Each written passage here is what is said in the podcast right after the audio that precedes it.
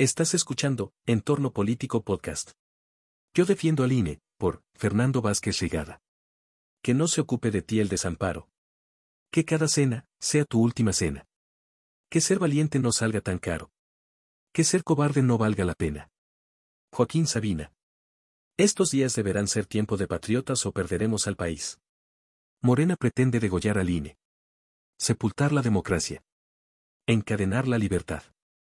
Atenta contra nosotros, el INE es una institución ciudadana, en donde participan ciudadanos para garantizar el voto libre y efectivo de las y los ciudadanos. Ya antes he explicado los riesgos de este golpe de Estado técnico. No abundaré. Solo señalo sus rasgos más nocivos, desmantelar al INE y despedir a sus consejeros, para que los nuevos sean elegidos por votos condicionados por Morena. Lo mismo el Tribunal Electoral.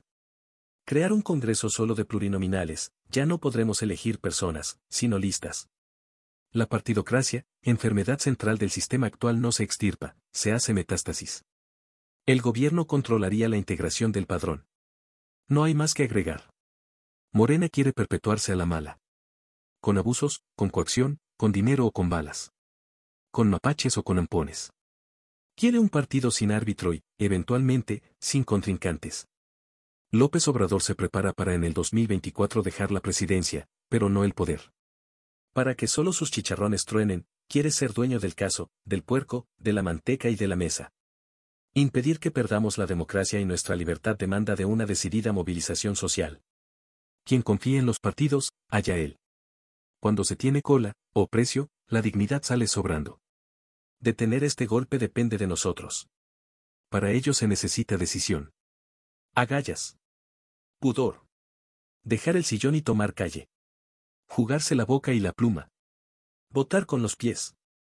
De 130 millones de habitantes, solo hay un puñado de ciudadanos. Escucho un mantre falso e injusto, no hay oposición. No. Bueno, pues llegó la hora, la oposición somos todos y, en particular, los que en estos años oscuros se han demostrado como magníficos críticos de café, sesudos opositores de sobremesa, valientes patriotas de reuniones sociales apoyadores privados de mensaje de texto, pero incapaces de firmar un desplegado público o de asistir a una marcha. Llegó la hora. ¿Qué hacer? 1. Presione a sus representantes. Mande un correo. Hable a sus oficinas. Acóselo en su ciudad. 2. Súmese. Hay dos iniciativas ya en marcha, impulsadas por organizaciones sociales, una marcha el 13 de noviembre, del Ángel al Hemiciclo Juárez, 10 horas. Lleve una prenda rosa, Cheque en su ciudad qué movilización habrá. Vaya. 3. Imprima un cartel o calcomanía con el distintivo Yo defiendo al INE. Póngala en lugar visible.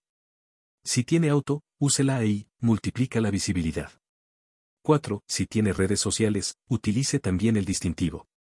Lo mismo en su perfil de WhatsApp. 5. Comparta información sobre lo nocivo de la reforma. Subiré un análisis comprensible en mis redes sociales, arroba. Si evitamos una reforma constitucional, frenaremos lo más grave del golpe. 6. Recupere la memoria. También subiré un memorial del fraude, información histórica sobre lo que implicaba no tener elecciones libres. Si quiere, compártala. Platíquele a sus hijos lo que era aquel país. 35 millones de votantes tienen menos de 35 años. Ya su memoria registra solo la democracia que agoniza. Si en comisiones de la Cámara de Diputados se perfila en comisiones la aprobación de una reforma constitucional, tendremos que pasar a la fase 2. ¿Cuál es? Resistencia civil. Un querido amigo me dijo que no es posible. Difiero. Propuestas. 7. No cargo en Pemex. No hay que darle dinero al gobierno para que lo dilapide contra nosotros. Es como si Ucrania le diera balas a Putin. Cargue gasolina en otras empresas. 8. No pago IVA.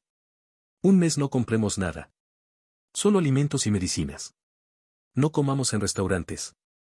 Lo siento por los comercios y restauranteros. Ni modo. Luego nos emparejamos. 9. Apago la luz.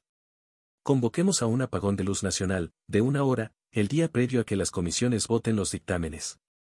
10. Domingo a pie. Salgamos a caminar con una prenda rosa un domingo, una hora, en respaldo al INE. No es una manifestación. Es una muestra de civismo y compromiso que se esparce por todas las calles. Esto lo organizó De Gaulle en plena ocupación nazi. Se puede. 11. Paro laboral. No necesariamente tiene que ser de un día o más. En Holanda vi una huelga de una hora en el aeropuerto. El simbolismo es lo que cuenta. Las cámaras y empresas deberían impulsarlo. 12. Día Nacional de Space. Convoquemos a un diálogo nacional digital de 24 horas para generar más ideas de cómo defender al INE. 13. Veda de ISR. Dejemos de pagar un mes. Ya veremos cómo nos defendemos colectivamente. Hay redes de abogados activistas que nos pueden representar. 14. Si pese a todo las y los legisladores no entienden e insisten en matar a la democracia, tendremos que sitiar el Congreso. Ahí está. Insisto. Si asesinan a la democracia y la libertad, no habrá sido el oficialismo, habremos sido nosotros. No habrá sido el autoritarismo, sino nuestra indiferencia. La apatía es el germen que incuba dictadores. En la elección federal del 2021, 44 millones de personas se quedaron en casa y no salieron a votar. De ellos, como ha acreditado Carlos Hernández, la mayoría fue de clase media y alta. Son los mismos que lloran que no hay oposición, que preguntan, ¿qué puedo hacer? ¿Cómo le hago? Y no son capaces de dedicar una hora cada tres años para ir a votar. No hay tiempo que perder. Morena ya puso plazo, consumará el golpe en menos de un mes. Hasta ahora, las mujeres han puesto el ejemplo cívico de resistencia. Han elevado la voz. Tomado las calles. Ocupado medios de comunicación. Incendiado las redes. Increpado al presidente. Ellas abrieron el camino. Conste. No lloremos después como hombres lo que no supimos defender como mujeres. Gracias por escuchar Entorno Político Podcast. Visita entornopolítico.com para más contenidos. Las ideas y opiniones aquí expresadas son responsabilidad exclusiva del autor, por lo que no necesariamente reflejan el punto de vista de entorno político.